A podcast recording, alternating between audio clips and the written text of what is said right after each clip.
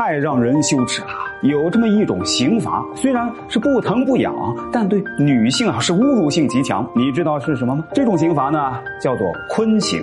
虽然不动刀子，也不用挨板子，但受刑者啊往往会饱受羞辱。有些女子啊甚至被赶出家门。这是为什么呢？受困刑的人呢要被剃光身上的毛发。我们都知道啊，身体发肤受之父母。古代人认为啊，这头发是自己身体的一部分啊，是不能随便剃掉的。所以啊，这种刑罚呀，相当于。是一种侮辱刑，那被剃光了头发，就相当于在昭告天下呀，这个人呢是戴罪之身。很多被剃光头发的女性啊，会在羞愧中结束自己的生命。武则天呢，曾在感业寺出家当尼姑，当时的她呢，也被剃光了头发，那相当于受到了坤刑之罚呀。不过她并没有一蹶不振。而是凭借自己的聪明啊，重新回到了皇宫。